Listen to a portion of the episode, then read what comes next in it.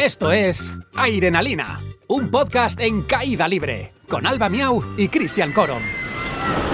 Muy buenas, bienvenido todo el mundo a un nuevo episodio de Airenalina. ¿Qué tal, Alba Miau? ¿Cómo estás? Hola, muy bien. Dios, madre mía, tengo muchas ganas de grabar este capítulo. Sí, porque ya en el anterior, en el número 3, ya nos explayamos con, o bueno, me explayé, voy a corregir, me explayé con los, las inauguraciones de grandes parques, pero en este episodio creo que hay muchísimas, muchas, muchísimas cosas que decir también. Así que bienvenidos a un nuevo episodio. Por cierto, gracias también a Cora, nuestra voz de cabecera, esa introducción siempre que, es, que nos da la bienvenida. Muchísimas gracias, Cora. Y eh, bueno, yo me presento, soy Cristian Coron, por si no me conocéis, también apasionado de los parques, igual que Alba, y nos podéis seguir en redes sociales, tanto de Adrenalina como las nuestras personales. ¿Cuáles son, Alba? Recuérdanoslo. Resumen rápido, eh, podéis seguirnos tanto en YouTube como en Instagram en arroba irenalina y en nuestras redes sociales que son arroba y arroba alba barra baja miau. Exacto, tú lo has dicho ¿eh? mucho mejor. Sí, tú lo has dicho mucho mejor que yo, porque yo llevo tres frases y me he trabado en cuatro ya en este episodio. Eh, pero bueno, es lo que hay. Vamos ya a empezar con este episodio eh, que nos va a dar para mucho. Ya digo, en el episodio 3 estuvimos hablando de grandes parques, de inauguraciones de grandes parques en los años 90, en los años 2000. Hicimos un repaso muy grande. Me tocó hablar mucho porque muchas de ellas las viví yo en carne y hueso o estaba por ahí pululando ya en el mundo. Pero qué maravilla, qué suerte haber estado en tantos parques y en tantos sitios. Yo a veces te envidio, ¿eh? Bueno, pero yo creo que hoy vas a tener muchas cosas que decir en el tema de hoy que también nos va a dar para mucho. Alba, ¿de qué vamos a hablar hoy? Ay, hoy vamos a hablar ya más concretamente de inauguraciones de atracciones en sí. Exacto, porque es que el otro día hablamos de, parques, en sí, de, todos los tipos, pero hoy vamos a hablar de atracciones, de áreas temáticas con grandes atracciones incluidas dentro de esas áreas temáticas. Em, no vamos a meter eh, otro tipo de parques, no vamos a meter parques de atracciones o parques mm. acuáticos todavía. Ya llegaremos, ya, llegaremos. Seguirnos en redes sociales. Hoy vamos a hablar de grandes atracciones y sus inauguraciones y, las sensaciones que eso nos ha provocado. Estoy maravillada porque he montado en la mayoría. Hoy sí, chicos. Bien. capítulo. Bien. Así que vamos allá. Bienvenidos al episodio 4, inauguraciones de grandes atracciones. Pues al igual que hicimos en el episodio anterior, vamos a empezar un poco por los años 90. Yo la verdad es que todavía no me entraba mucho de lo que eran las atracciones en sí, al menos de la primera en aquel momento, evidentemente años más tarde sí que me enteré. Vamos a hablar de la primera de la lista en este caso, que es de 1994 y es nada más y nada menos que The Twilight Zone Tower of Terror. ¿Qué decir? ¿Qué decir de este bicho, de este monstruito que abrió en Disney's Hollywood Studios en Orlando por primera vez? que inicialmente este proyecto empezó como un hotel, un hotel de verdad. Querían que la gente se hospedara en el hotel, que después el proyecto fue, sí, sí, sí, después fue evolucionando y al final acabó en este híbrido de eh, ascensor-atracción. Eh, hay un episodio em, de Disney Plus, que os recomiendo, si no lo has visto, eh, sobre atracciones, exacto, el de Tower of Terror, porque ahí te explican un poquito todo esto y te explican también cómo en un momento concreto Disney llamó a la empresa Otis de ascensores y dijo, hola, ¿qué tal? Quiero que me diseñes un ascensor que se caiga. Em, fue una gran atracción, además una atracción que no se ha replicado exactamente igual en ningún otro parque, porque ah, aunque con el, no, con el tiempo se abrió eh, Tower of Terror en París, en California, en Tokio, pero ninguna es igual que la de Orlando. Eh, hay una parte del recorrido que no existe en ninguna otra del mundo. Y como todavía no se estaba en Orlando, pues te vas a quedar con las ganas. Ya, yo que había empezado muy contenta diciendo, he montado casi todas. Pues ahora, la primera en la frente. Porque no te quiero contar mucho de lo que pasa ahí dentro, pero es un poquito diferente a todas las demás. Y es verdad que mm. luego con el tiempo Eh, las únicas Tower of Terror como tal, Twilight Zone, que quedan por el mundo son la de Orlando y la de París, porque Hmm. después la de Tokio es totalmente diferente, es una historia que no tiene nada que ver. Eh, y la de California se convirtió en. ¿Qué se convirtió? ¿Que esa también la has probado? Ya, la de Guardianes, no sé cómo se llama, lo siento. Soy Sí, lo esa, peor. Guardianes de la Eh, Guardi- Galaxia. Ah, a mí- vale, fantástico. O sea, si decimos el nombre larguísimo de estos que siempre pone Disney, es Guardians of the Galaxy Mission Breakout. Breakdown. Ya. Exacto, Me lo este es el nombre enterito. Pero bueno, como has probado al menos la de París y bueno, también la de California, pero Sí. como hemos probado la Tower of Terror de París, ¿qué nos puedes contar esta atracción? Descríbela. Uf, eh, eh, cuando fui a Disney por primera vez, tenía muchas ganas de probarla porque eh, había oído mucho hablar de ella y había oído mucho lo de que nunca te- te habi- me habría montado en nada parecido. Y creo que es que totalmente, Tower of Terror es una atracción muy única. Eh, no la he visto replicada, a lo mejor me estoy colando muchísimo, pero no la he visto replicada en ningún otro sitio. Y yo eso de que tuviese caída libre y que solo tuviese un cinturón me imponía muchísimo, pero yo cada vez que voy a Disney es para mí es como la atracción. Me parece que tiene una historia muy bien contada desde que llegas hasta la cola, el pre-show, lo que es la atracción en sí. Me parece una atracción 360, como diría Paquita Salas. Es muy buena atracción, los decorados, la historia, a mí me gusta muchísimo, creo que es de las mejores atracciones que ha hecho Disney. Es una caída libre más rápida que la gravedad, tanto de subida como de bajada. Sí, sí, o sea, Eh, eh, te da una sensación impresionante. La historia además está basada en un programa de televisión de Estados Unidos de- de, pues, del siglo pasado, eh, de misterio y demás, que realmente cuando, cuando abrieron la atracción, el presentador mítico de este programa, él ya había fallecido y lo que hicieron es buscaron a un doble de imagen y buscaron a un doble de voz y eso es Qué lo fuerte. que pusieron después en, en Tower of Terror. Eh, pero sí, es una atracción realmente espectacular, deja sin palabras, no te la esperas, no. No. sabes lo que va a pasar ahí dentro, aunque se vea un poquito desde fuera, pero no, no, no. no, no te das cuenta de lo que, No de lo que va a pasar. Eh, hay que decir que cuando la atracción abrió en Orlando, eh, dicen la, dice la leyenda por ahí que eh, el, primer- el día antes de la, de la inauguración enviaron a un equipo de limpieza a la atracción para, para la inauguración, pero nadie les dijo que eh, las telarañas, etcétera, estaban puestas a propósito. Entonces limpiaron toda la decoración, dice la leyenda, no se sabe si será verdad o no. Y luego Bueno. lo que sí se sabe es que en Orlando el cierre de la atracción por los pasillos, etcétera, siempre lo hacen dos cast members juntos. Nadie se atreve a hacerlo solo. Entiendo Eh, por qué. Sí, o sea, realmente da miedito. Da Sí, sí. Bueno, yo soy muy miedosa y me monto sin problema, pero uf, cuando te toca algún cast member de los buenos, porque una de las cosas que me parecen muy guays de, de esta atracción es que sí que a los cast members se les ve como súper implicados, a mí me encanta, siempre en mi corazón. Y cuando te toca alguno que está dentro, eh, para mí es maravilloso y a veces me he llevado algún que otro susto, ¿eh?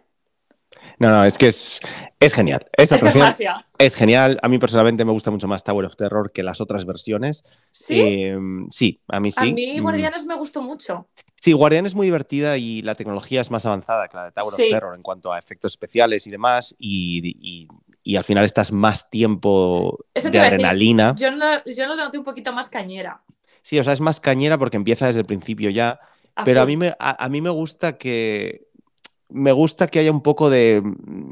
Que, Suspense. que la his- que un poco de suspense y ahora qué va a pasar y esto se rompe y no se rompe. y no- O sea, a mí personalmente me habría gustado muchísimo que hubieran hecho una nueva versión de Tower of Terror, una Ajá. versión reimaginada, con nueva tecnología, con nuevas proyecciones, con nuevos efectos, con más movimiento, pero que si- siguiera siendo una historia de terror, una historia así lúgubre. Eh, porque además el edificio de Tower of Terror quedaba perfecto en California Adventure, se veía Ya. desde todas partes como Hollywood Tower Hotel, estamos en Hollywood. Eh, Total. eh, a mí me gustaba muchísimo más ese decorado que, que el de Guardianes de la Galaxia, pero sí Me que es una atracción muy divertida. Me voy a ir esta noche a la cama pensando en el tino, nino, nino, nino. Es, es Es que, ves, es que es es muy mítico eso. es que genial, muy sí. mítico. En fin, bueno, vamos a- nos podríamos quedar aquí a hablar de Tower of Terror todo el día, pero vamos a pasar unos añitos más tarde. Por cierto, vamos a hablar de grandes inauguraciones de atracciones que no existían en sus parques eh, en Claro. el día de apertura, porque evidentemente si hablamos de grandes atracciones, pues de cada parque pues tendríamos que hablar de todas las que abrieron en todos los parques del año de inauguración. Pero más o menos de eso hablamos en el episodio anterior. En este estamos hablando de novedades que se han, iño- se han, se han ido, ¿ves cómo hoy estoy que me trabo? Eh, que se han ido añadiendo a los parques que ya estaban abiertos. Y nos vamos a volver a España, nos vamos a ir Mm. a Portaventura y vamos a hablar de dos atracciones que abrieron en años consecutivos, que esto fue muy fuerte. Eh, una de ellas ya no existe como tal, la otra sí, pero vamos a hablar en el año 2000. Universal Studios Portaventura inauguró Sea Odyssey. ¿La pudiste probar alguna vez esta atracción No, original? no, no, no, en esta no he montado. Pues fue una atracción eh, que ya no existe. Está, está el simulador, está el edificio, etcétera, pero ya, ya no se utiliza como tal. Eh, Sea Odyssey abrió en el año 2000, lo inauguró la actriz Bo Derek. Eh, f- y fue una gran inauguración porque fue la primera vez que, que PortAventura abrió una atracción cubierta de altísima tecnología. Fue el simulador más avanzado del mundo en aquel momento.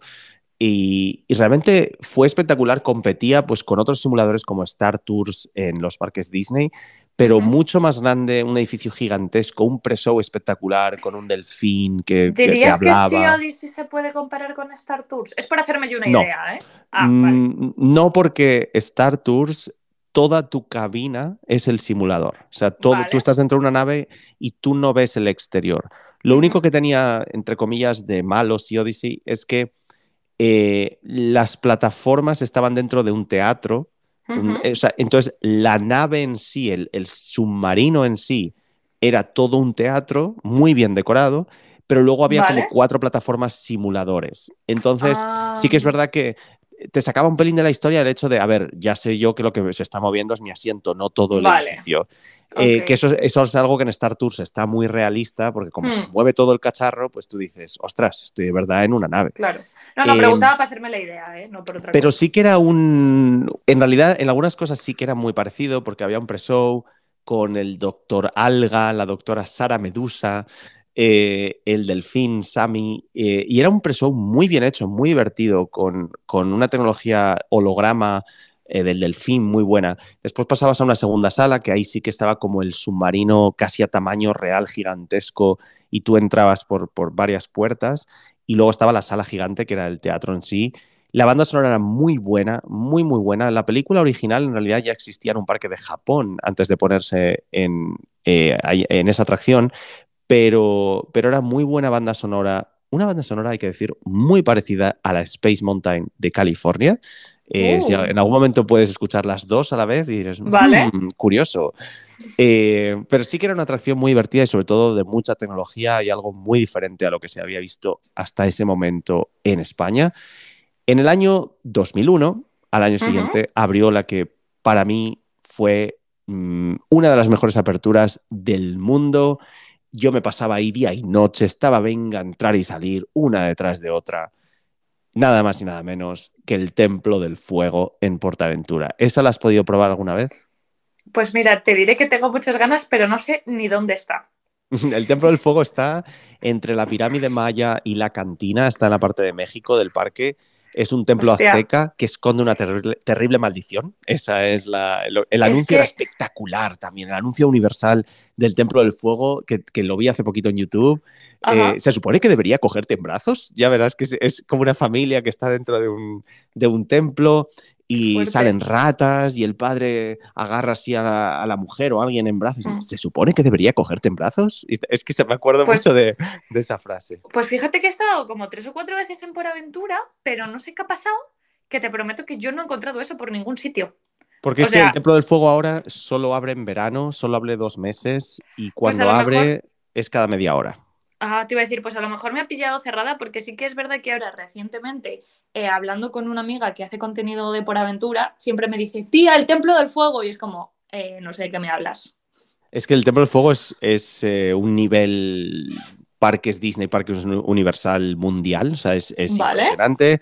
Eh, sí que se ha ido modificando con los años y le falta un poquito por aquí, un poquito por allá, no es lo mismo que antes, pero sí que sigue manteniendo la banda sonora, los decorados, eh, la mayoría de efectos especiales, el guion, y es algo espectacular que estaba basado en la furia de Poseidón de Universal. Orlando, que es una atracción que se eliminó en 2023 porque por ahí va a pasar algo, pero eh, es una atracción que era de fuego y de agua y también el Templo del Fuego lo es, sobre todo fuego.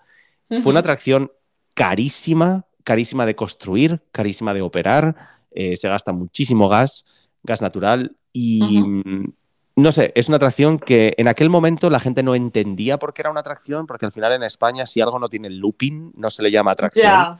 Entonces hubo como que rebautizarla y de repente era como un espectáculo, pero en aquel momento era, eran shows continuos. Cuando abrió el parque eran dos actores en el pre-show, dos actores en el principal y, y había siempre gente en ambas salas y yo me acuerdo además de estar en la primera sala y escuchar el efecto de explosión de la segunda sala y, y- y ya sabías que la gente se iba a ir y luego ibas tú y era todo seguido y eran shows cada, cada 3, 4 minutos.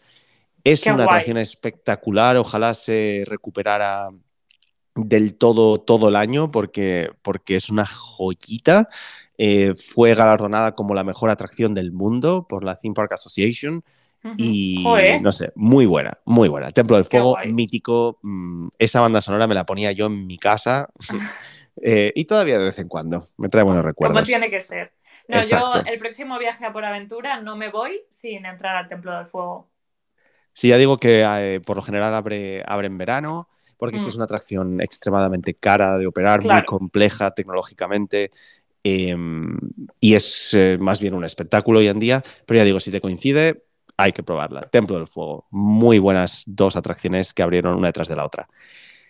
2006, nos vamos a ir directamente a 2006. Sí que hubo otras atracciones por el medio, como por ejemplo Huracán Cóndor en Portaventura, pero Uh. tenemos que centrarnos un poquito en otro Mm. tipo de atracciones, eh, más tirando a montañas rusas o grandes áreas temáticas, porque si no, esto no acaba nunca. Pero es verdad que Huracán Cóndor fue un peso pesado también cuando se abrió en Portaventura por el tamaño gigante de, de esa caída libre. ¿La has probado? En esa no me he atrevido a subir. Pues muy recomendada. pendientes. Ya, es que yo con el tema de vértigo, eh, lo llevo- las caídas libres las llevo reguleras.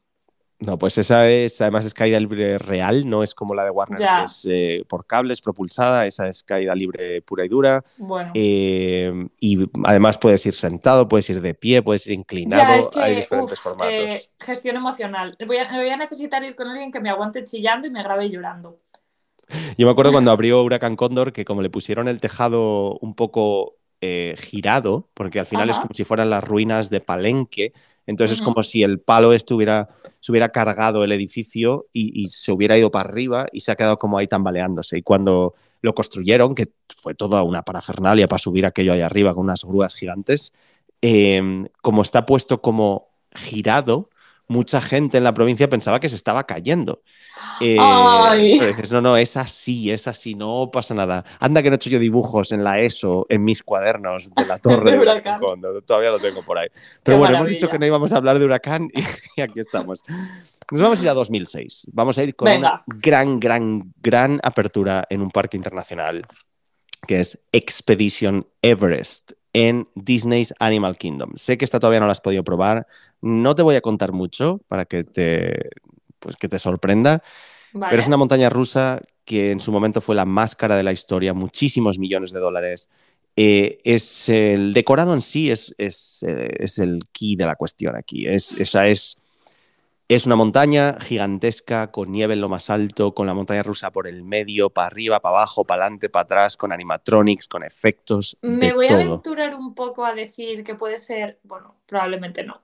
Eh, es que cuando, cuando pienso en ella, pienso como en que fuese la hermana mayor del Matterhorn. Pero la hermana muy mayor. Muy mayor, sí. sí, Bueno, al revés. O sea, Matterhorn sería la hermana mayor, bueno, sería la tatarabuela. Ya, por Eh, eso. y, Exp- y Expedition Everest es. Eh, Se inspiraron en Matterhorn, pero hicieron lo que Walt Disney no pudo hacer en los años 60 Claro. porque no existía esa tecnología y aquí lo, lo dieron todo. Y es una atracción espectacular que cambió el skyline del Joder. parque para siempre.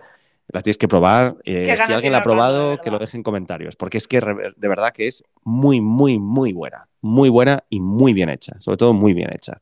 Qué maravilla. En el mismo año, mientras. Orlando estaba abriendo Expedition Everest, California Disneyland Resort estaba abriendo una de sus joyas más aclamadas eh, con el paso de los años sigue siendo de lo mejor, de lo mejor. ¿Qué pasó en 2006 en Disney California Adventure? Esto ha sido un sueño para mí, pero es que abrieron Carsland. O sea, Carsland. increíble. El mundo de Cars, indescriptible. Y lo que hicieron ahí fue, si os acordáis en el episodio anterior hablamos de que Disney California Adventure abrió siendo un poquito, un poquito de fracaso. Em, por cómo, o sea, no fracaso al final. Los parques Disney tienen gente, etcétera, Sí. etcétera. Pero Bueno, no pero- es lo que esperaba. En- Entiendo que si tú abres un parque temático de California en California, a lo mejor no es un gran reclamo turístico. Eh, es que era también por el tipo de atracciones. Sí. eh, era, era un poquito, era un poquito diferente. Pero bueno. Buah. Cuando abrió, cuando se, se decidió reconvertir este parque, se, se cambiaron todos los decorados de la calle principal, se le dio Mm. una historia a los decorados, que era como el Hollywood de los años 30 cuando llegó Disney, y construyeron Tower of Terror, etcétera, etcétera, y uno de los grandes añadidos fue Carsland. Eh, es un área tremendamente bien decorada, con unas montañas al fondo que hacen un efecto espectacular. Eh, Me que- quedé impactada. O sea, es que, es que realmente parece de verdad que estás en, no sé, en Utah, verdad. por ahí en mitad de, no, no sé, es, es más bonito que la Sí. realidad casi. A ver, no tampoco, pero, pero lo que es el pueblo y tal, está tan bien hecho ahí el semáforo, la gasolinera, el hotel de los conos. Pero Me cuéntanos sobre la atracción, cuéntanos sobre Radiator la- Springs Racers. Me parece, o sea, eh, viéndola desde fuera, yo pensaba que iba a ser una atracción familiar, pero como luego todo en Disney no es lo que parece, eh, tiene mucha chicha. A mí me pareció una atracción súper divertida. Que, que tiene velocidad, aunque parezca que no, y a mí los animatrónicos me dejaron bastante loca. También es verdad que yo tengo mucha conexión emocional con Cars, con mi familia, entonces a mí estar en toda esa área temática y, y sentir que estaba dentro de la peli, porque literal era estar dentro de la peli, fue muy especial. Hubo lloradita. Sí, o sea, usa la, la tecnología de. Si alguien ha estado en Epcot, en Walt Disney World, o usa la tecnología del tipo de atracción de Test Track, que es el mismo tipo de atracción. Es verdad que la de Orlando es más rápida, es la más rápida de Disney World, de hecho.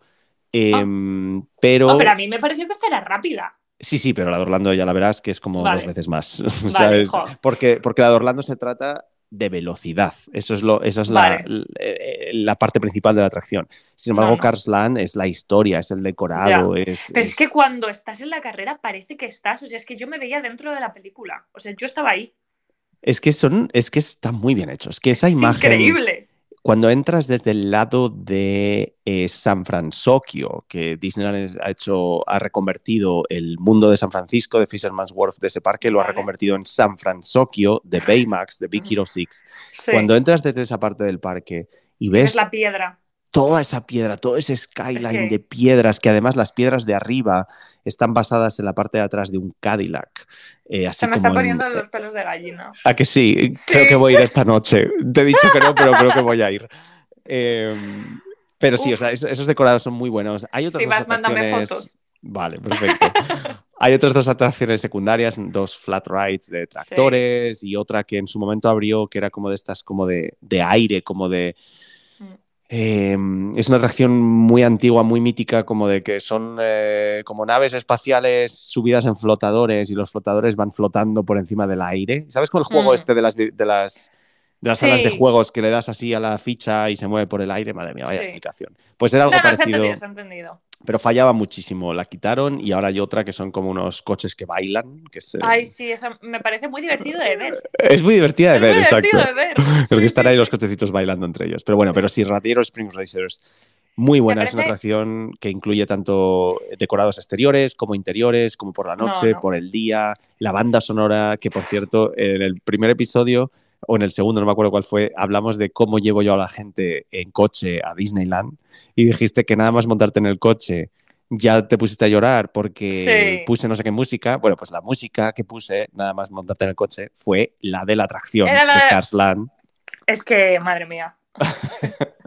Me arrepiento mucho de no tener más fotos allí, fíjate. En O sea, Cars Land. Sí, porque íbamos rápido, porque íbamos a grabar otro área del que vamos a hablar ahora un poco más adelante. Y claro, estábamos tan centrados en grabar aquello para hacer las promos y tal y cual que no tengo, o sea, no tengo ninguna foto en Carsland. Y Por cierto, me, me ¿dónde- el corazón. ¿Dónde se puede ver ese vídeo? ¿En qué canal? En el de Álvaro. eh, lo dejaremos, no sé si se pueden linkear, pero en el canal de Álvaro Wasabi tenéis, tenéis el vídeo, tenéis varios vídeos, de hecho, de Disney. Perfecto, pues lo pondremos por ahí también. Eh, pero bueno, sí, Carsland, espectacular. Sí. La música, la iluminación por la noche. Además, Es que- eh, Halloween y Navidad le cambian muchísimo los decorados. eh, y además todo, todo siempre está decorado pues basado en, en coches, en conos, en bujías, en cosas de estas. Entonces todos los bien. decorados, los árboles de Navidad no son árboles, son montones de ruedas así con lucecitas, conos colgados por ahí con luces. Es muy bonita. Maravilloso. De lo mejor que se ha podido hacer en un parque Disney y de las pocas cosas que solo existen en un parque Disney, que es Disney California Adventure en California. Mm.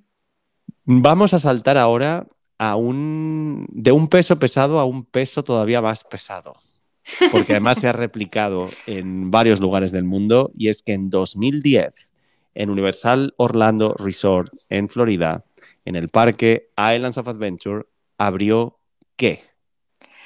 Eh, el área temática de Harry Potter, te voy a dejar que lo pronuncies tú. O sea, Eh, Sí, porque es que el, paso. nombre- el nombrecito se las trae, que es The Wizarding World of Harry Potter, que es básicamente Es el que- mundo mágico de Harry Potter.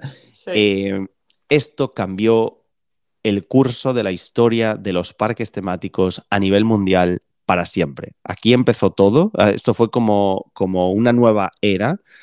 Eh, porque hasta ese momento Disney tenía la corona en muchos aspectos y Universal est- lo estaba pasando muy mal en aquellos años, estaba a punto de cerrar, eh, se tuvo que ir también de Portaventura, pero no solo de Portaventura, o sea, en aquel momento lo que era Vivendi Universal tuvo que vender muchos de sus parques en el exterior, eh, o sea, fue una época muy mala porque al final Disney se llevaba todo eh, y los parques de, de Orlando pues lo estaban pasando muy mal, pero de repente llegó aquí nuestro mago eh, Harry y lo cambió todo. De repente puso Universal Orlando en el mapa mundial, todo el mundo supo Es que... que- había un parque de Harry Potter, que por cierto siempre se dice el parque de Harry Potter. Bueno, no es un parque, es una área La- temática dentro de un parque, Mm. o de dos en este caso, y pronto de tres.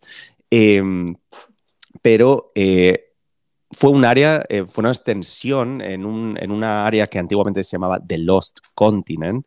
eh, y había una montaña rusa que se llamaban los Dwelling Dragons, que es una montaña rusa invertida como la de Arkham en la Warner, que es muy diferente a Superman. Bueno, esa es tu opinión. Si habéis escuchado el episodio anterior, ya sabemos de qué estamos hablando. Pero bueno, eran dos montañas rusas invertidas, entrelazadas entre ellas, una roja y una turquesa, muy míticas. Y lo que hicieron es conservar aquellas dos montañas rusas y crear una nueva área temática basada en Harry Potter, basada en Hogsmeade y en el castillo de Qué. Hogwarts, una atracción dentro del propio castillo, de la que ahora hablaremos, eh, una montaña rusa pequeñita, y mantuvieron aquellos Dwelling Dragons míticos de aquel parque y los incluyeron dentro del área de Harry Potter, cambiándole el nombre a Dragon Challenge. Con los Oh. años, aquellas montañas rusas se quitaron porque ya estaban viejecitas, se quitaron, creo que fue en 2017. Yo trabajaba en Universal Orlando en aquel momento y estuve en el último día montándome por última vez justo antes de destruirlas Oh. y ahí después construyeron otra de la que hablaremos.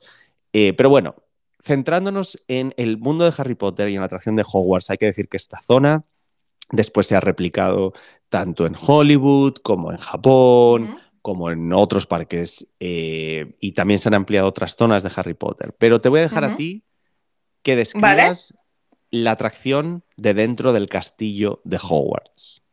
Vale, eh, yo es que con este área tengo problemas, pero vamos a hablar de la atracción. La atracción me pareció una pasada. Además, eh, creo que está muy bien porque tú antes de ir a Mont eh, Forbidden Journey se llama, ¿verdad? Sí. Antes de montar en... e-. Sí, sí, exacto. Sí, es Ah. Harry Potter and the Sí, bueno. Forbidden Journey. Eh, Adolfo Suárez, Madrid Barajas. que no puedo, ¿eh? Exacto. Eh, antes de montar en ella, eh, es de las pocas que no había visto nada. No sé si porque no hay nada, porque yo no busqué bien, porque yo soy de mirar. Y la tecnología que utiliza esta atracción me pareció como muy novedosa, me pareció muy loca. O sea, sé que lo he repetido varias veces en, esta, mm, en este capítulo, pero volví a sentir eso de nunca he montado en nada parecido. Pero porque yo creo que no estamos hablando como de las típicas coaster que tienen loopings y ya está. Eh, toda la tematización me pareció increíble. Yo soy muy fan de Harry Potter. eh, y me pareció, no sé, la atracción me pareció muy loca.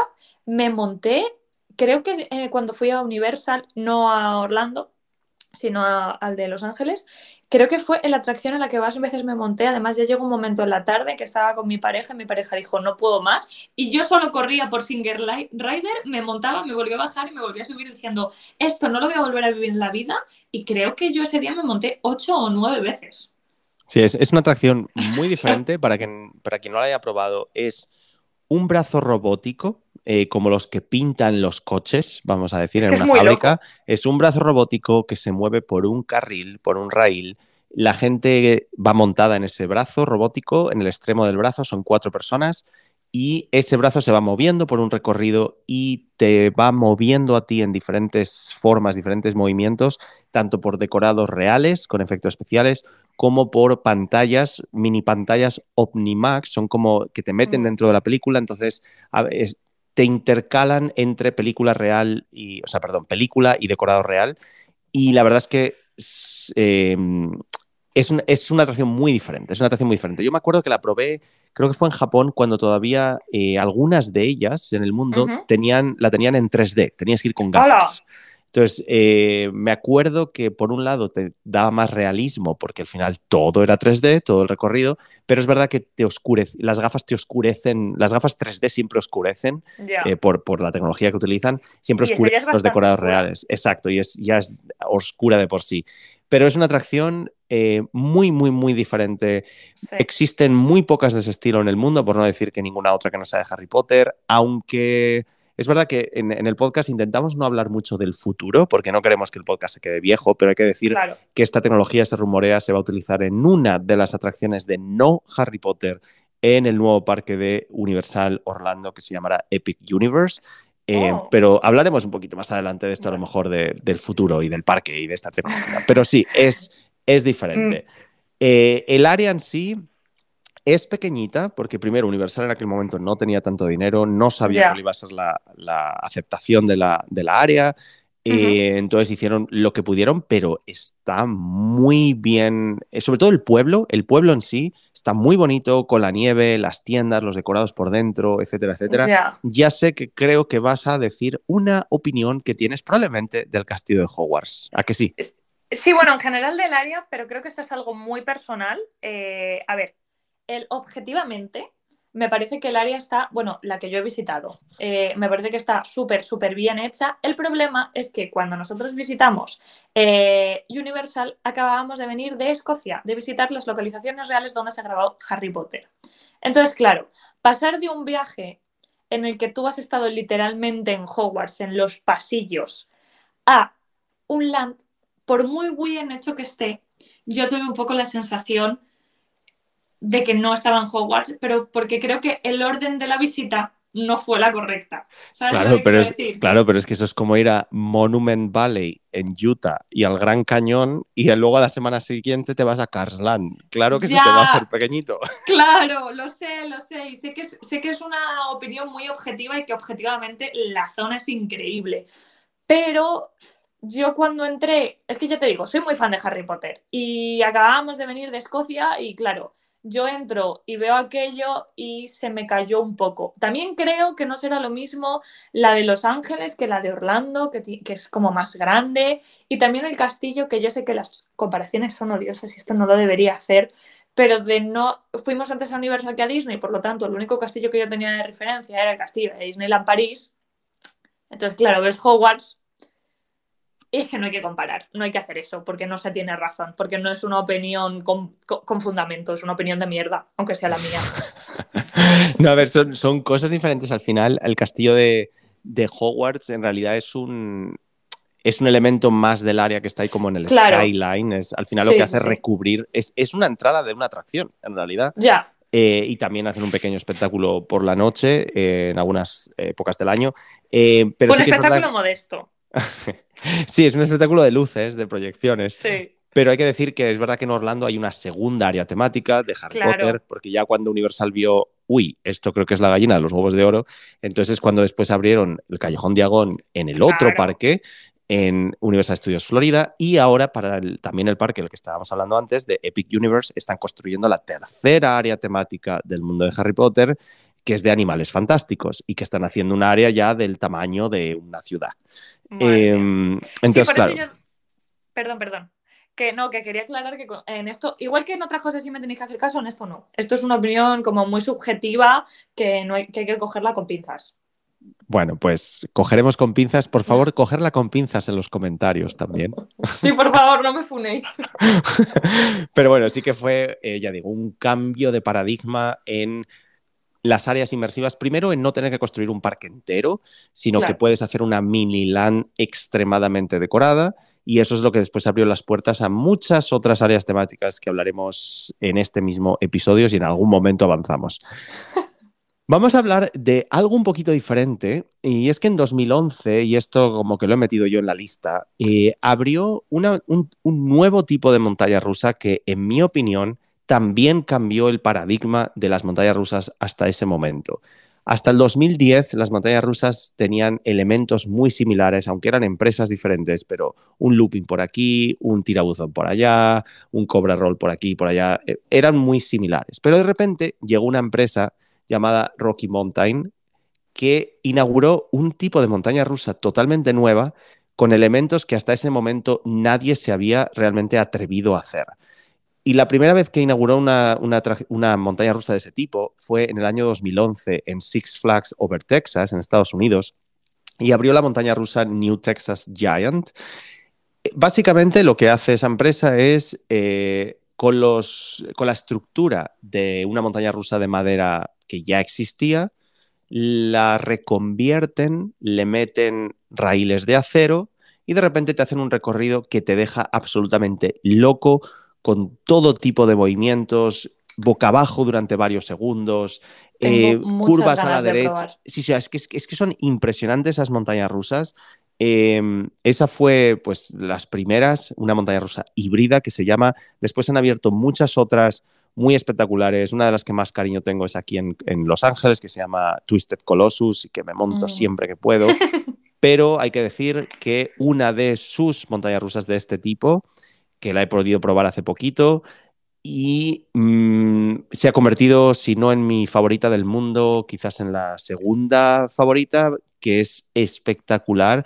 No os voy a decir el nombre porque os lo voy a decir en un vídeo en mi canal. Y es que he estado visitando por ahí dos parques de los más famosos del mundo que no son Disney ni Universal. Si queréis verlo, entrar en mi canal de YouTube, Cristian Corom, Inexplorando. Ahí os contaré de qué montaña rosa estoy hablando. Pero bueno, si no has podido probar nunca una montaña rusa híbrida, ojalá la pruebes pronto, porque son. Es de. Sales de ahí y dices. ¿Qué, es esto? ¿Qué ha pasado? ¿Quién ha hecho esto? ¿Y por qué? ¿Por qué me odia? Mi lupa de Instagram sabe que las quiero probar.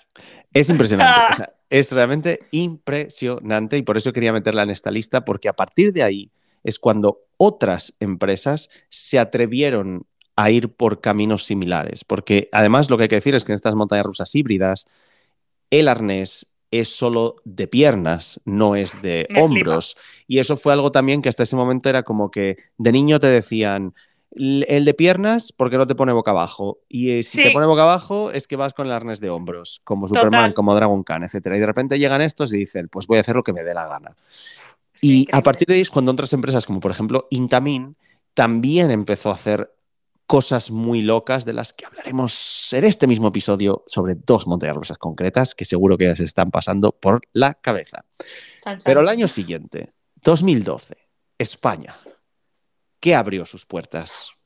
Dios, eh, o sea, tuvimos Shambhala, que es lo que tú decías de que yo con esa atracción descubrí que podías tener el arnés solo en las piernas. Sé que no te pone boca abajo, pero como yo he dicho todos los capítulos, porque soy más pesa que una que en brazos, yo tengo muchísimo vértigo. Entonces, una de las cosas que me hace subirme a una atracción o no suele ser lo segura que yo me siento, que eso no quiere decir lo segura que es, todas son bastante seguras. Eh, entonces, ¿qué pasa? Que yo con el arnés de hombros yo ya estaba como muy familiarizada, en plan de, uh, estamos en casa, y de repente me traes bala que me da igual que no tenga loopings, que tú me subes arriba de esa colina y encima eh, también era la primera vez que veía como este sistema de asientos que eran que son dos juntos y dos separados. Para mí eso Sí, en- fue En los trenes en, en V que se llaman y eso. es espectacular con ese arnés además, la localización, Uf. las sensaciones, la largura del tren, porque no es la largura normal de un hypercoaster, sino que son más largos de lo normal al ser en V. Entonces, ponerte la sensación de primera fila versus la última no tienen nada que ver, son dos atracciones diferentes casi. Y es espectacular. Hay que decir que yo sí estuve en la inauguración en sí de Zambala, me invitaron ya a la inauguración. Muy ¡Qué bonita además, que fue debajo del cartel principal, tenían allí un espectáculo y soltaron muchos pétalos rojos eh, que volaban, o sea, está muy muy bonito. Y hay que decir que el vídeo que el vídeo on ride que se Ujú. envió a, a los periódicos, a las televisiones y demás, soy yo en primera fila. Eh, o sea, sí, todavía está el vídeo por ahí, todavía está el vídeo por ahí en internet que me montaron con otro chico allí y Me soy yo en encanta. primera fila, mm, tan feliz, me lo pasé muy bien. Además, nos tuvimos que montar unas cuantas veces. Eh, muy buena, Zambala es imagino que mítica. sería, sería especial, ¿no? Si ya te invitan a una inauguración, encima una cosa tan tocha como Shambhala, sería guay, ¿no? Sí, no, no, no, o sea, fue muy bonito, eh, muy especial, fue una gran inauguración al final, fue una gran, gran, gran atracción. Hacía tiempo que no se inauguraba algo así en Portaventura y fue muy espectacular ver cómo de repente, además, como una, es una montaña rusa que se entrelaza con el mitiquísimo Dragon Khan. eh, ambas de las dos de la misma empresa. Entonces cambió la skyline para siempre. Además, es una combinación de colores muy bonita Muy bonito. amplió el parque de por sí, o sea, inauguraron una nueva área, entre comillas, temática, una expansión de un área. Eh, así que también, Zambala fue un peso pesado dentro de las grandes inauguraciones de parques. Shambhala en nuestros corazones. Por supuesto, además fue la montaña rusa más alta de Europa eh, y también eh, tiene muchos elementos especiales que no existen en otras montañas rusas, como por ejemplo lo que se llama el ampersand, que es ese elemento que parece como una un an, como un i, esto que es así como parece una clave de sol, entre comillas, Vale. eh, porque la mayoría de hipercoasters lo que hacen es giran a la izquierda, dan una vuelta y vuelven otra vez, pero este tiene esa especie de elemento ampersand que, que no existe en otra montaña rusa del mundo y que es muy famosa a nivel mundial entre, entre expertos en montañas rusas. Eh, tiene una, precisamente después de ese elemento, tiene una pequeña eh, colina, muy pequeñita, pero alta velocidad, que también es muy única y que te da muchas sensaciones.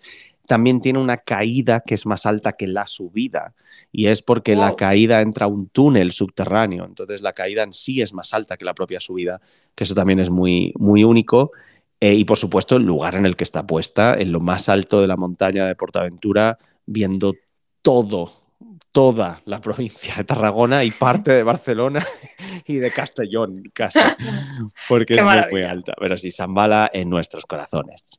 Y de un mundo místico o una leyenda como Zambala, nos vamos a ir a un mundo fantasioso, a un no otro planeta, sino a otra luna de un planeta muy alejado de nosotros. Y es que nos vamos hasta Disney's Animal Kingdom, donde en el año 2017 abrió sus puertas otra de esas áreas temáticas para la historia.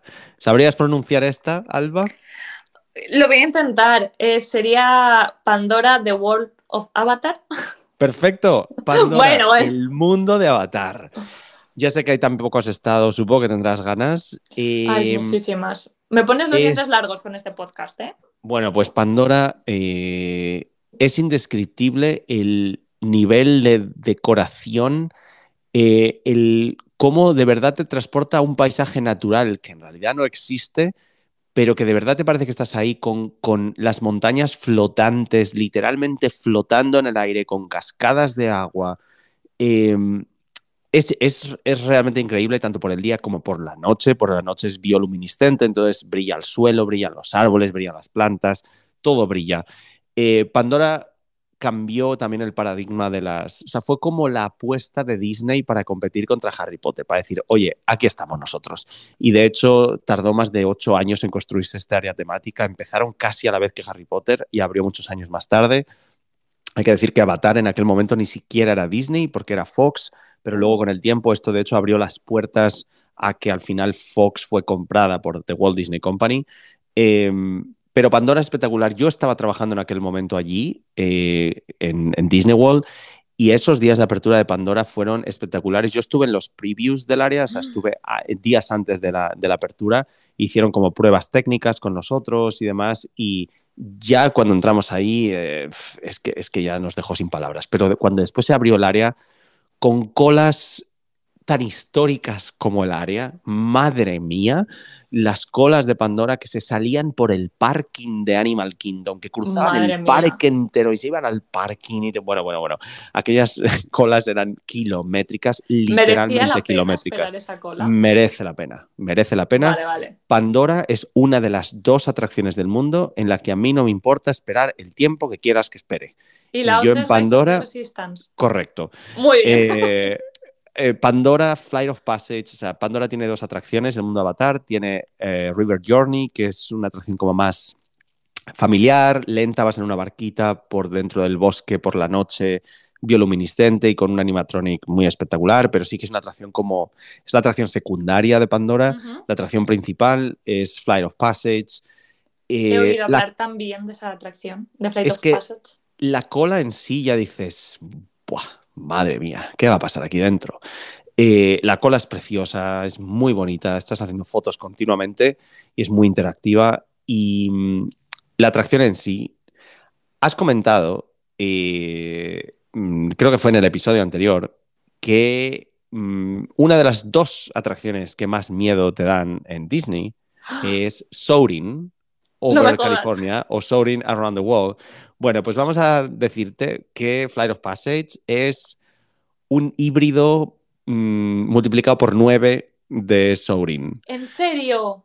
Eh, porque básicamente de lo que se trata la atracción es de que a ti te encuentran, primero te escanean, te encuentran tu avatar y te convierten en ese avatar y dentro de ese avatar tú eres el que tienes que aprender a manejar un Banshee, que es uno de estos dragones que vuelan por las montañas de Pandora en todas ¿Y estás direcciones. tan suelto como en la otra?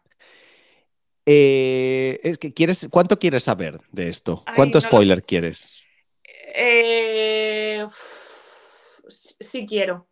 Quiero un poco. Mm. Si me- es que si me estás diciendo que me va a dar mucho miedo, necesito saber. No te va a dar miedo, porque a diferencia de, o sea, en Soaring tú estás literalmente colgado, ¿Sí? en esta no estás colgado, estás en una plataforma, Vale, eh, pero está. no estás sentado como tal, sino Vale, que estás está, como en una está. especie de motocicleta, entre Vale. comillas. Y hay mucho, mucho, muchísimo más movimiento que en Soaring. Soaring Vale. apenas se mueve, esto es un simulador en el aire, con muchos olores, con muchos efectos especiales, con una pantalla gigantesca. Eh, es, es una atracción tan bonita. Quizás no sea la que da más, no sé, más adrenalina o no sé cómo llamarle, pero es tan bonita. Sales de ahí diciendo, me acaban de transportar del paraíso, quiero volver.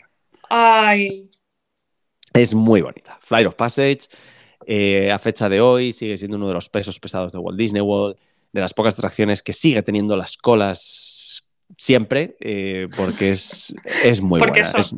Es- porque son, porque es una atracción muy buena, muy buen trabajo por el equipo de Disney, algo muy diferente y muy recomendable. Si alguien ha probado Flight of Passage, por favor, comentarios en nuestras redes sociales, a Irena Lina. Pero cuidado, porque Disney dijo que tú vienes con Harry Potter, pues yo te voy a abrir Pandora, pero ¿qué te crees tú? ¿Que te voy a dejar solo ahí? Mm, mm, mm. Te voy a venir con otro mastodonte, otro IP, otra marca conocida a nivel mundial y te voy a montar un área temática del tamaño de una ciudad bueno. y además te la voy a poner en las dos costas de Estados Unidos. En 2019 abrió sus puertas y no te preocupes, ya lo pronuncio yo. Gracias. Star Wars Galaxy's Edge. El mundo de la guerra de las galaxias. Tú has estado en el de California. ¿Cómo nos describirías este lugar? Es que eh, es raro, pero raro en plan bien, porque dentro del área me parece que todo lo que hay fuera no existe, pero no me parece Disney en el buen sentido. Me refiero, estás en Star Wars. Esa, eh, consigues, sobre todo yo que es lo que he estado es en el parque Disneyland, lo que sientes es eso, que, estás en otro parque temático y me parece que es una cosa muy difícil de conseguir, que tiene su, propia narrativa, su propio mundo, su propio universo y Rise of the Resistance será una cosa que no se me olvidará jamás. O sea, esa atracción eh, creo que es la cosa más inmersiva en la que he estado. Cuéntanos, cuéntanos cómo es esa atracción. Hostia, eh, me he dado cuenta, hablando antes, que no sé contar cómo son las atracciones. Cuento qué tal me lo he pasado. bueno, eh, eh, lo que me pasó, bueno, si es que tú estabas, pero lo que, lo que, lo que me dejó muy loca es que si tú me preguntas cuándo empieza la atracción, no sabría decirte. Me parece que está tan bien hecho el que estás en la cola y de repente dejas de estar en la cola para pasar a un pre-show pero realmente no es un pre-show porque yo eso ya lo calificaría a nivel atracción. Para pasar a otra sala que es totalmente increíble, eh, no sabría decirte cuándo me he montado, no sabría decirte dónde está esa barrera en la que dejas la cola y empieza la atracción. Me parece que todas las tecnologías anteriores que hemos hablado en este capítulo de, las diferentes atracciones están todas mezcladas. Es increíble. Yo no podía dejar de sonreír y de estar con la boca abierta. O sea, podéis ver todos esos vídeos en mi Instagram que tengo gracias a Christian, entre otras cosas. Eh, no sé, o sea, fíjate que me gusta Star Wars no sería lo que más me gusta. No me gusta Star Wars más que Disney, más que Harry Potter, o incluso más que una montaña rusa. Y, y salir de Rise of the Resistance fue como que acaba de ocurrir. O sea, no puedo con mi vida. Lo que es la atracción en sí, la parte mecánica de la atracción, era parte de recorrido. ¿Qué es lo que más te acuerdas de esa atracción? Eh, lo que más me acuerdo es que no lo, o sea, ¿sabes de estas veces que estás tan emocionado que dices, no sé si lo he vivido o lo he soñado? Es que es, una atracción que, que, llama a todos tus sentidos y que te, tiene atento, te rodea de, todo tipo de decorados y de experiencias. Primero, el área en sí, Galaxy Edge, eh, hay que decir que es un área gigantesca, pero que no está basada en una película concreta de Star Wars, sí que está basada en una en un tiempo concreto entre los episodios, si no estoy equivocado, creo que es entre episodios 7 y 8. Em, esa es la línea temporal, pero eh, no existe en sí ese planeta en la saga de películas, o al menos no se ha visto. Eh, es el planeta Batu, pero sí que evidentemente los elementos eh, te transportan a, la galaxia de, de, Star Wars, al universo de Star Wars. además sí que está el halcón milenario ahí en medio, a tamaño real.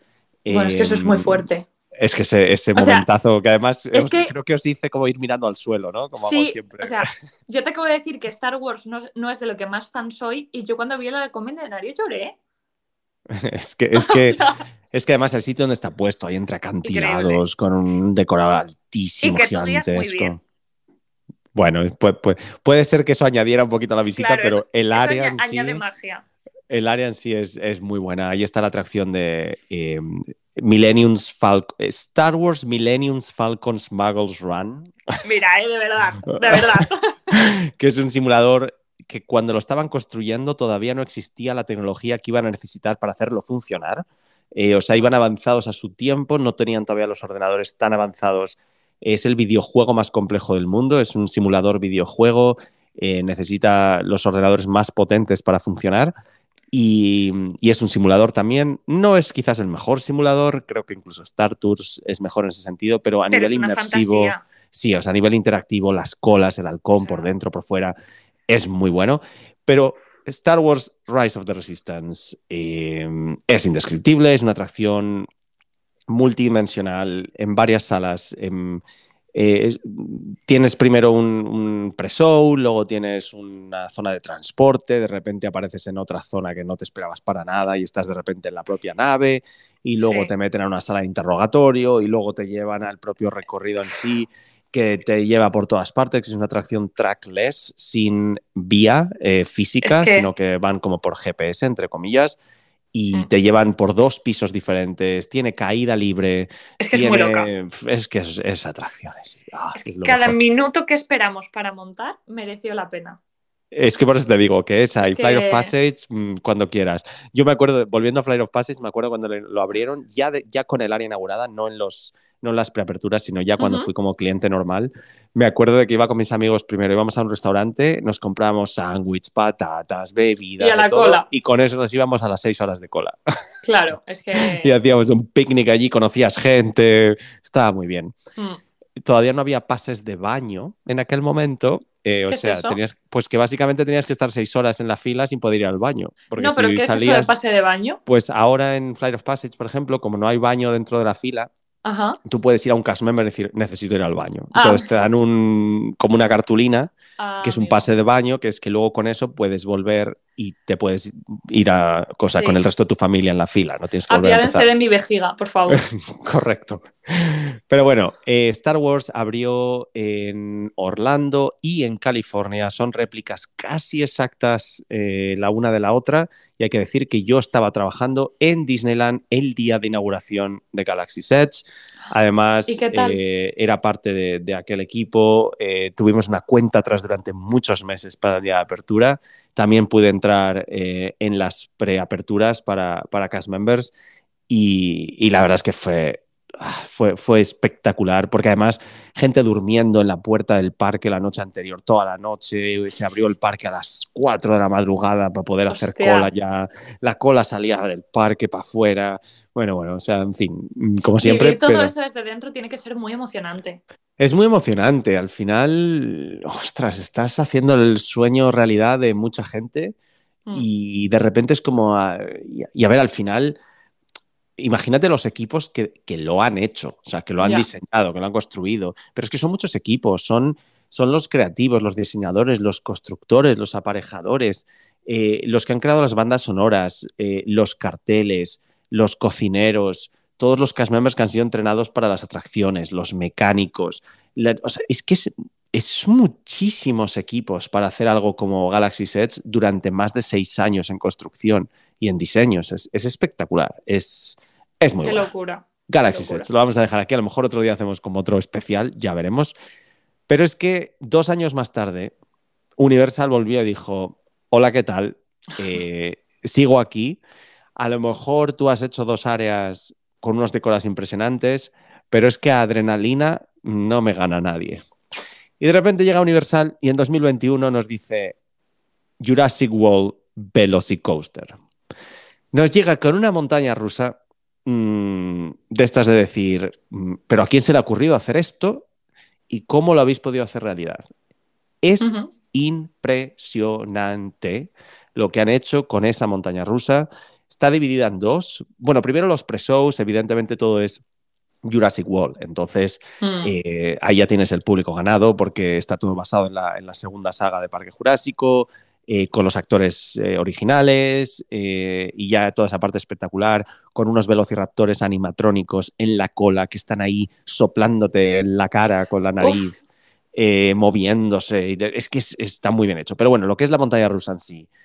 Eh, primero hay que decir que la carga es espectacularmente rápida. No he visto una operativa mejor hecha que la de la Velocicoaster. Es un no parar de gente. eh, y además tienen las consignas dentro de la propia cola, o sea, no tienes ni que perder tiempo. Bueno, en fin, Eso está muy bien. Está muy bien. Pero lo que es la propia atracción. Primero vas por un recorrido, un paddock, que le llaman, que es como si fuera donde los propios velociraptores están eh, en la parte zoológica, digamos, o sea, como dentro de la jaula. Vale. Entonces tú vas con... Es es una parte un poco más lenta de la montaña rusa, aunque son siempre aceleraciones, pero es un poco más un poco más lenta y más enrevesada entre palmeras, entre raptores, entre rocas, entre cascadas. Y de repente tra- entras a un túnel que te lanza toda pastilla y subes al punto más alto y ahí empieza la auténtica locura. A nivel, además, em, pasas casi rozando el agua del lago del parque en uno de los tirabuzones y esa montaña Wow. rusa es espectacular. Hay que decir que yo la probé antes de la apertura por puro churro, porque estaba yo en Orlando esos días y todavía faltaba un mes para inaugurarla y de repente paso por allí delante. Primero vi que lanzaron un tren ya sin dummies, o sea, sin los muñecos Sí. que ponen para probar y dije, hmm. ¿qué está pasando ahí? Y entonces me fui por la zona de, de Parque Jurásico y empecé a mirar por allí y le pregunto a un team member de Universal, digo, ¿hay alguna prueba diferente hoy? Dice, quédate por aquí. Digo, vale. Y tú sí. Me quedo allí y de repente vienen con un cartel de Technical Rehearsals Today. Y, viene- y de repente abren la montaña rusa para aprobarla con público real, con público del parque. Me monté nueve veces seguidas sin parar, sin cola. Tengo un vídeo, de hecho, en mi canal. Si vais, el vídeo de la Velocicoaster está por ahí. Eh, yo creo que por eso la tuve también más cariño. Me monté delante, detrás, en primera fila, la última, en el medio, por todas partes. Es buenísima esa montaña rusa. Sé que ahora Universal está construyendo algunas todavía mejores en su nuevo parque y aparte también han anunciado la nueva montaña rusa de Fast and Furious para Universal Studios Hollywood que va a ser probablemente muy similar a Velocicoaster, eh, pero bueno, eso ya es otra historia. Mm. Pero Velocicoaster en sí te la recomiendo muchísimo. Es buenísima. Es muy buena. Además, la música a bordo, los tipos de trenes, el arnés que parece que ni está, porque es que casi ni lo notas.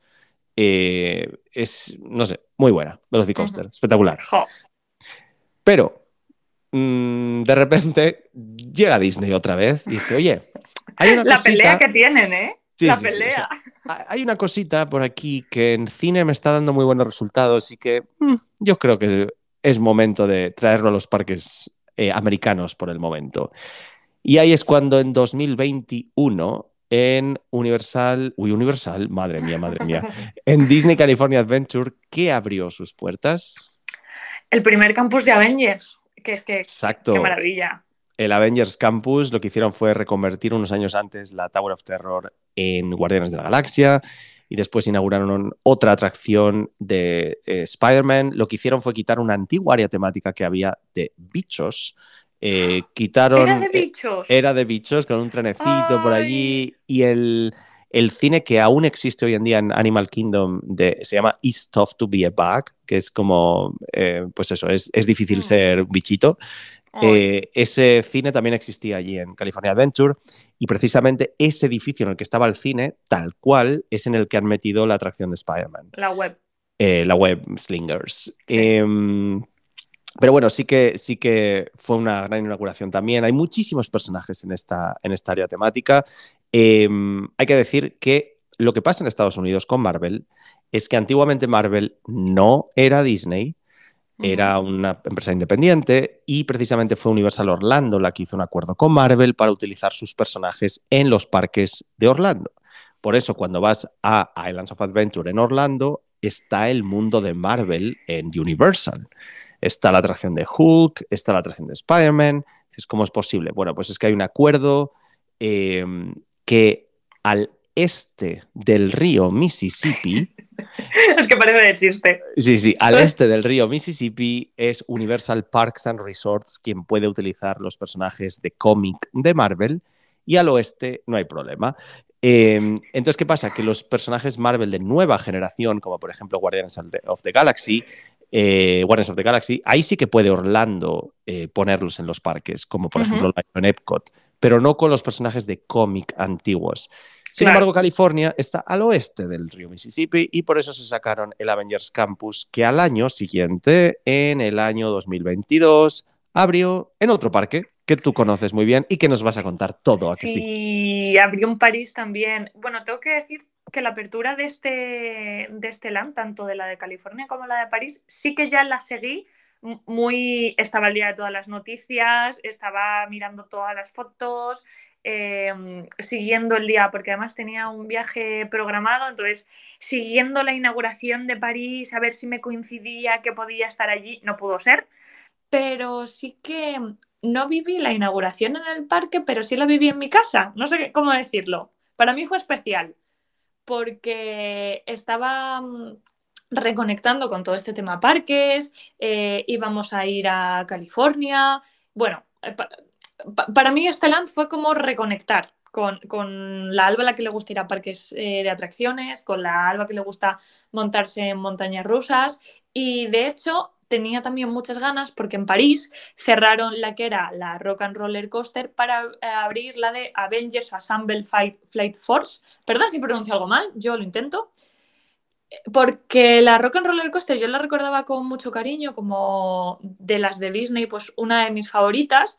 Y recuerdo seguir las obras de la atracción como si me fuesen a dar algo para estar ahí mirando. Em, me parece que lo que han hecho... A ver, voy por partes. Lo que han hecho en California bueno, no conocía lo de antes, pero lo conocí antes que París, lo, visitamos antes de que abriesen el land en París y me pareció súper, súper, súper chulo.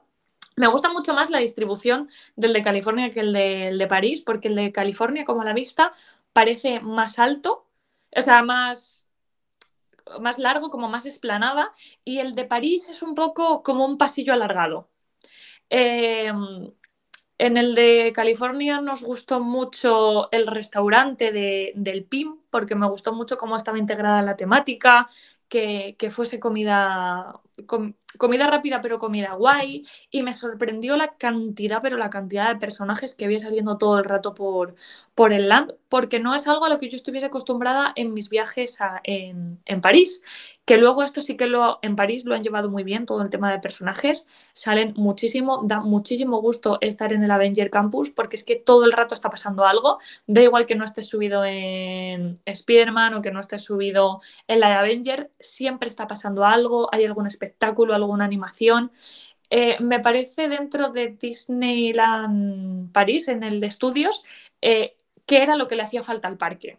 Tener de repente más vida. siento que completa muy bien al parque, que sí, que tienen planes, pero ahora mismo, tal y como está, sí que siento que es un parque al que le puedes dedicar un día porque en el, en el Avengers Campus puedes hacer muchísimas cosas.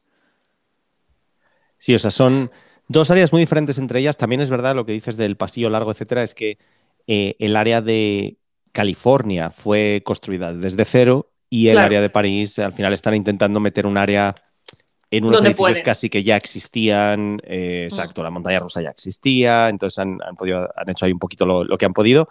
Em, pero bueno, sí que son buenos añadidos. Eh, por, la misma historia que os he contado de los parques de Universal, por eso no se llama el mundo de Marvel o Marvel Land o Marvel Campus o algo por el estilo, por eso se llama Avengers Campus. Em, y hay que decir que también otros parques Disney también tienen desde hace tiempo atracciones de Marvel, como por ejemplo Hong Kong Disneyland, eh, hay atracciones de Iron Man, etcétera, etcétera. Mm. Eh, pero bueno, hablando de los parques eh, de Estados Unidos y de, em, no, perdón, de París, em, pues en fin, que sí que son buenos añadidos. Mm.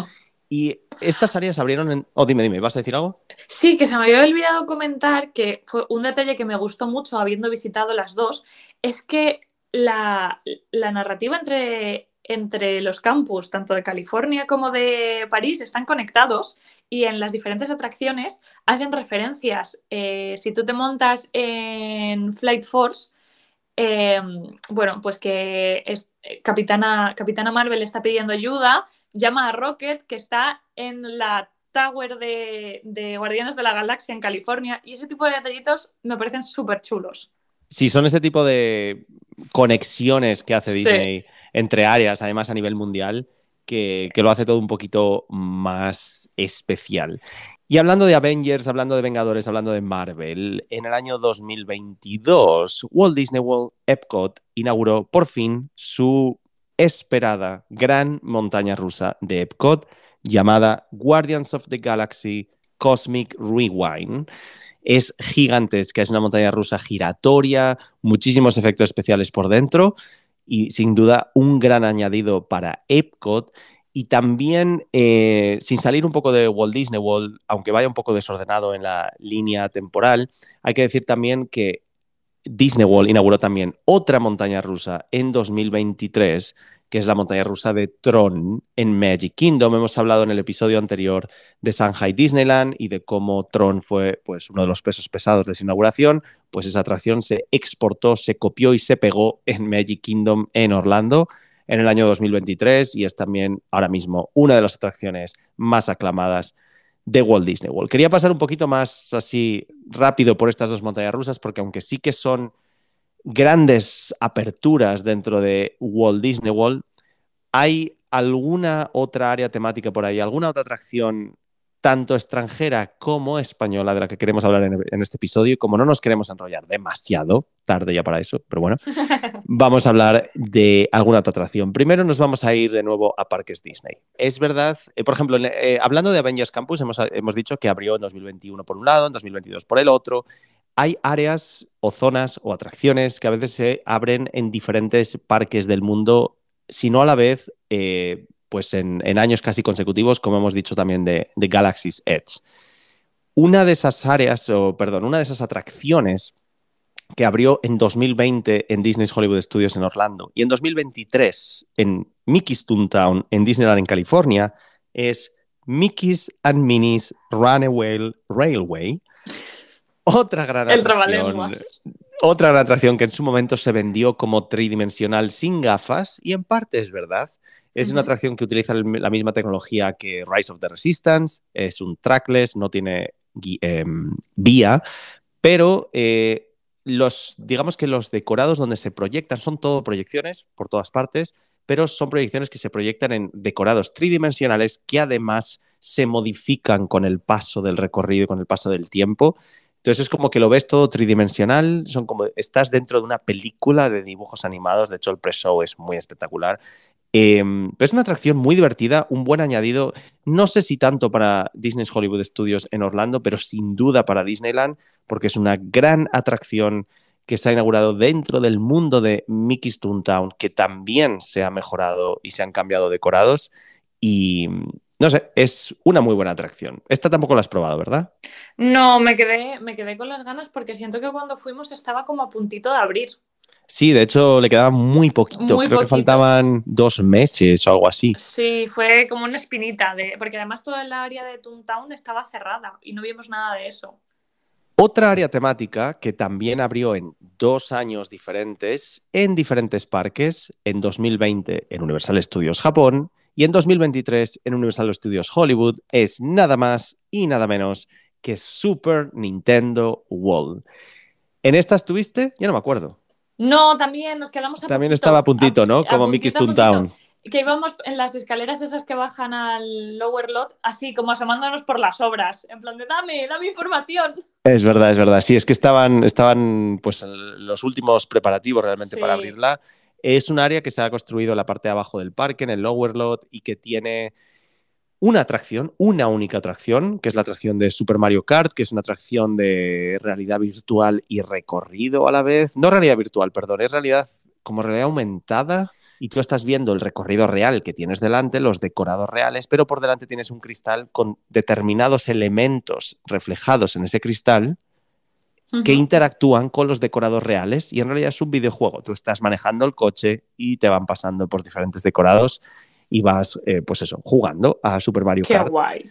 Lo que más suele gustar a la gente en esa área es sobre todo la interactividad de sus decorados. Los decorados todos están vivos, están moviéndose y si te compras una pulsera especial puedes jugar y puedes ganar puntos en diferentes juegos por toda la zona de Super Nintendo. En Hollywood, ya digo, solo tiene una atracción. En Japón tiene dos atracciones. Está la de Super Mario Kart, pero también hay una pequeña, una atracción de recorrido pequeñita familiar de Yoshi. Y están construyendo el nuevo mundo de Donkey Kong también en Japón. Y también se está construyendo en Orlando, que también abrirá dentro de ese mega gigante parque llamado Universal's Epic Universe. Eh, que en fin, es, es de eso sí que vamos a hablar. Como este podcast esté aquí dentro de tres años, vamos a tener que hacer el episodio desde Orlando directamente. Estaba pensando lo mismo. Iba a decir, el episodio montados. Pues allí, allí que vamos, allí que vamos. Pero bueno, Super Nintendo World sí que ha sido también, eh, pues un poco como lo que fue Harry Potter en su momento para Universal, porque aquí en, en, Hollywood ha hecho que las colas se tripliquen eh, y que todo el mundo quiera venir a este parque para ver el mundo de Super Nintendo. Así que no me quiero imaginar lo que va a ser cuando abra en Orlando. Qué locura. Hemos pasado un poquito así, casi de refilón por estas últimas atracciones y áreas de algunos parques de Estados Unidos, porque nos vamos a ir a España para acabar este, este episodio. Año 2023. Vamos a empezar primero por PortAventura World, y es que PortAventura ha inaugurado una nueva atracción, que es ¿cuál? Uncharted. O sea, por fin ha abierto sus puertas. Uncharted Temporaventura ha sido la inauguración este año. Y yo no he estado. Y bueno, estuve a punto de estar. Porque... Estuve a punto de estar. Sí. Pues habrá que probar Uncharted porque es una montaña rusa interior en un edificio enorme, gigantesco, con unas decoraciones exteriores impresionantes que le han dado una nueva vida al área del Far West. Parece realmente que estás en medio de, pues no sé, del Gran Cañón o algo por el estilo. Eh, impresionante, pero además hay que decir que es la primera montaña rusa interior de Portaventura y hay muy poquitas de estas en Europa, también hay que decirlo, muchas pocas montañas rusas interiores. He dicho muchas pocas. sí, pues muchas pocas. Pues sí, es una nueva gramática que nos acabamos de sacar, que la añadiremos eh, al diccionario mm, adrenalina. Me encanta. Eh, pero bueno, Uncharted es una montaña rusa interior, los vagones son giratorios, giran sobre sí mismos, es eh, una montaña rusa básicamente en la oscuridad, basada en el videojuego barra película de Uncharted, hay animatronics, hay muchos decorados, sobre todo las colas están muy bien decoradas. Eh, mm. Y es una eh, gran inauguración, sobre todo para un parque que quiere desestacionalizarse desde hace muchos años. Quiere eh, al final que haya más opciones que se salgan del verano, que puedas verla cuando, que puedas disfrutar cuando llueve, cuando hace viento, cuando hace frío. Eh, así que es un buen añadido para el parque, igual que en su momento, que no lo hemos mencionado en esta lista, porque ya digo, no, pues se puede mencionar todo, pero también abrió la atracción de Sésamo Aventura, Street Mission, que también fue un gran añadido dentro de Portaventura, una atracción interactiva, una dark ride muy divertida, muy bien hecha de Barrio Sésamo, eh, pero es que ya digo, no podemos mencionar aquí todo. Pero Uncharted, buen añadido, nueva montaña rusa dentro de Portaventura. Y nos vamos unos cuantos eh, kilómetros hacia el centro de España. Nos vamos a ir concretamente a Parque Warner, porque en 2023, Alba, esto te toca de cerca. Aquí te puedes explayar. ¿Qué ha pasado en Parque Warner en el año 2023? Buf, estoy tan contenta con la apertura de este año del Parque Warner. ¿Qué ha sido? Batman Gotham City Escape. O sea, ah, esta, sí la dices entera. Esto no es Adolfo Suárez Madrid Barajas. Esto sí que dices. Porque es el, mismo número de palabras. No, no, es terriblemente larga. O sea, de verdad, desde aquí yo hago un llamamiento a que dejen de ponerle nombres tan largos, porque todos sabemos que la realidad son Superman, la de Batman amarilla y la de Batman negra. Y nadie quiere decir eso. Bueno, pues con Batman Gotham City Escape, ¿qué nos cuentas? Cuéntamelo todo. Ay, jo, me voy a, me voy a enrollar, lo siento mucho. Ah, he venido aquí a hablar de mi libro. Yo es que estoy muy contenta con esta atracción, porque siento que en lo que es Madrid nos faltaba una novedad. En plan, llevábamos ya muchos años con, lo mismo.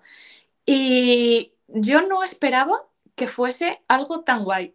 Por un lado, también es que para mí ha sido la primera apertura que he vivido como como espectadora y que ya no he vivido desde mi casa. Ha sido la primera apertura a la que he podido ir y he estado yo como una loca a las 9 de la mañana en el parking de la Warner esperando. Además ha sido muy guay porque ya lo comenté en algún capítulo anterior eh, en el que pues he conocido gente yendo a parques, he quedado con gente que no conocía, que solo conocía de manera virtual para ir, porque yo entiendo que mi grupo de amigos cercanos, que tampoco son como tan, tan fans como yo, eh, abriendo el parque a las 12 no querían ir a las 9 de la mañana a esperar en un parking. Yo lo entiendo, yo lo sé. hasta, ahí, eh, hasta ahí llego. Eh, la verdad es que, aparte de la atracción ser fantástica, que, ahora te cuento, es lo que te preguntaba antes de decir, joder, es que tú lo has vivido desde allí, ha tenido que ser muy emocionante. Yo ya sabes que soy una persona muy emocional. Y yo ya estaba simplemente antes de los tornos de apertura y ya estaba llorando, porque había muchísima gente. Eh, y aparte de haber muchísima gente, había mucha gente a la que conocía, gente que llevaba mucho tiempo siguiendo, que hacía contenidos de parques, ya no solo de España, sino de muchos sitios, y estábamos todos allí. Em, era un ambiente como muy guay, muy sano, eh, todo el mundo muy emocionado. Ya te digo, es que yo nunca había vivido algo así. Em, fue maravilloso y estuvo muy bien porque para ser la inauguración, la primera vez que montamos solo hicimos 45 minutos de cola, que para ser una inauguración no me parece tiempo. Sí que es verdad que ya llevábamos muchas horas, porque ya te digo, nos preguntamos en el parking a las 9 de la mañana y abría a las 12. 45 minutos en una, inauguración, eso es lo que esperé yo para comprar los sándwiches antes de entrar en la cola de Flight of Passage. Pues... En Pandora. Pues es que el tiempo de espera me pareció irrisorio porque eh, una cosa que se tomaron muy en serio fueron las operativas, iban súper rápidas, pero lo que más me sorprendió fue al entrar, me sorprendió uno que tuviese, a ver, ya se sabía, pero yo no quería mirar nada, me sorprendió que tuviese pre-show, Me sorprendieron mucho todos los detalles porque me pareció, eh, me pareció una atracción muy elevada y que se puede comparar a cosas que están eh, fuera. Bueno, normalmente, ¿no? Cuando tienes algo cerca tiendes como a, a ¿cómo decir? Minimizarlo o no darle tanta importancia. Sí, a menospreciarlo. Eso, a menospreciarlo. Y cuando yo entré, vi el pre-show, vi todos los detalles, em, sentí que era una muy buena competidora de cosas que había fuera de España, ¿sabes? Porque de verdad lo que sentí, y esto va a sonar muy raro porque yo no tengo nada que ver con esa atracción, pero lo que sentí fue orgullo. Y todavía no me había montado en la atracción. Me sentí orgullosa de tener algo así en España y decir, esto es una cola, esto era lo que yo quería ver. Y luego ya la atracción es Bueno, ese día las operativas iban, o sea, no sé si había como 10 personas en la estación moviendo a la gente y también se notaba que la gente que estábamos ahí éramos friki parques, éramos gente que se nos sabíamos montar en una atracción y no había nadie que se le habían olvidado quitarse las gafas. Que eso, pues hombre, e, es de agradecer. Es que es verdad que la gente a veces ralentiza todo tanto que, que, claro. que cuando, cuando son más, cuando es gente que sabe lo que está haciendo, es, ay, menos mal, que has dejado la mochila aquí, que no te vas con el teléfono escondido, que no sé qué, bien. Se, notaba muchísimo que, uno, eh, los operadores estaban súper emocionados y dos, que la gente que estábamos allí sabíamos a lo que íbamos y estábamos muy emocionados. Y hay mucha gente, yo no lo puedo decir porque no he estado, hay mucha gente que la compara con Velocicoaster, eh, no, he montado en Velocicoaster, pero eh, no sé, la primera vez que me monté flip, bueno, y todas las que me he subido, flipo porque no, no tienes el culo en el asiento en ningún momento. O sea, desde el primer lanzamiento estás fuera del asiento. O sea, creo que nunca me he montado en nada que, haya estado como... Sí, como que, sientes todo el rato que, que la montaña rusa te quiere expulsar y yo que soy una persona bastante miedosa, que tengo mucho vértigo, es la única montaña rusa en la que yo me monto sin agarrarme el arnés, porque dices, o sea, me siento segura, pero quiero sentir esa sensación de, estar flotando y de que, de que esto me va a tirar para afuera. O sea, es que de verdad me, me parece no diría que es la mejor atracción en la que me he montado, porque ahí estaríamos hablando a lo mejor de cosas como hemos hablado antes de Race, Race of the Resistance, pero sí me parece de las mejores montañas rusas en las que me he subido y como puedes comprobar estoy muy flipada. O sea, que decir para la gente, supongo que la mayoría ya ah, sabéis de qué estamos hablando con esta, con esta montaña rusa, pero bueno, es una eh, montaña rusa de Intamin eh, que tiene varios lanzamientos, que tiene varios elementos fuera de lo común, entre comillas, pues que estás boca abajo durante unos segundos o que tiene movimientos bruscos o que tiene un top hat que tiene una parte más elevada eh, que te llevan hasta es que te lanzan, increíble. Te llevan hasta arriba del todo, además arriba tiene una parte de frenado, entonces luego caes más lento, o sea, como que puedes ver la caída durante más tiempo, a diferencia, por ejemplo, de Velocicoaster, que esa, esa subida y bajada es a máxima velocidad, o sea, cuando mm. estás arriba es un airtime continuo de caída, de latigazo, la Warner es pues... Em, em, puedes ver la caída. De hecho, la, primera vez que me monté me tocó en primera fila y jamás se me va a olvidar eh, esa frenada encima del top hat, que además eh, nos hicieron una foto, que es la foto que está en la página web de Intamin y en la portada de YouTube de su La he visto, la he visto. o sea, eh, además que estoy yo que tengo una mano que me quiero saltar y la otra no, diciendo, ¿en qué momento he decidido subirme aquí? Pero, no sé, me, parece increíble. Y me parece que es, que es una montaña rusa para intentar montarte una vez en primera vez, en primera fila, perdón, y otra un poquito más atrás, porque sí que se nota bastante... A mí normalmente me suele gustar montarme atrás, pero ese top hat hay que hacerlo en primera fila. Pues una muy buena novedad añadida a Parque Warner, una novedad muy necesaria un buen trabajo y además pues con una marca detrás como, como Batman, que evidentemente em, a mucha gente le gusta ya de por sí, por ser DC Comics. Pues llegando a este final de esta lista, eh, hay que decir dos cosas. La primera es, si nos hemos dejado alguna atracción que digáis, pero ¿cómo podéis, podéis no hablar de esto? ¿Cómo es posible que no habíais hablado de esta área temática, de esta montaña rusa, de esta atracción? Evidentemente hay cientos de parques en el mundo, muchas novedades, muchas atracciones. Es imposible ponerlas todas en una lista, pero queríamos mencionar. Sí, dime. Iba a decir que si hay alguna que para ellos sea como súper imprescindible, nos lo pueden dejar en comentarios y podemos ver si hacemos una segunda parte de esto. Exacto, o sea, si podemos hacer pues o solo de montañas rusas o de solo áreas temáticas o bueno, lo que queráis, dejárnoslo en los comentarios y vemos si nos hemos dejado algo. Y por otro lado, también quería decir que si vemos esta lista, evidentemente, pues nos hemos centrado en parques internacionales también versus parques españoles. Y hay que decir, eh, lo que decías tú antes de que a veces se menosprecia lo que se tiene más cerca, bueno, al menos tú lo tienes más cerca, yo ya no tanto, pero em, que el producto que se ofrece muchas veces en, parques más cercanos, como, como Portaventura, como Parque Warner, es muy bueno en muchos casos eh, y hay que empezar a, a disfrutarlo más que criticarlo en algunas ocasiones. Pues, por supuesto que hay veces que hay que hacer cosas mejores y sobre todo a nivel operativo hay muchas cosas que mejorar muchas veces, em, mm. pero montañas rusas y atracciones como, como, como Zambala, como el Templo del Fuego, incluso Street Mission, como Gotham City Escape, como Superman, eh, o sea, hay realmente atracciones eh, que se miran desde fuera también, porque son grandes atracciones que están ubicadas en España. O sea que, Hay, que hay que tener eso en cuenta.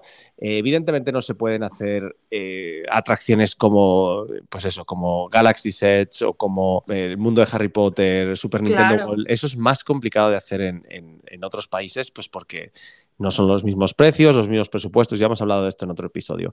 Mm. Pero a nivel atracciones, a nivel hacer un parque bonito, por ejemplo, Portaventura es un parque espectacularmente precioso a nivel paisajístico que le da la vuelta a muchísimos otros parques internacionales y que eso hay que valorarlo. A nivel gastronómico, por ejemplo, también Portaventura hace muy buen trabajo tienen en general una buena gastronomía y a precios no demasiado altos comparado con lo que se pueden ver en otros parques, como mm. antes de ayer, que fui a Six Flags y me cobraron 10 dólares por unas patatas fritas. por ejemplo. por ejemplo.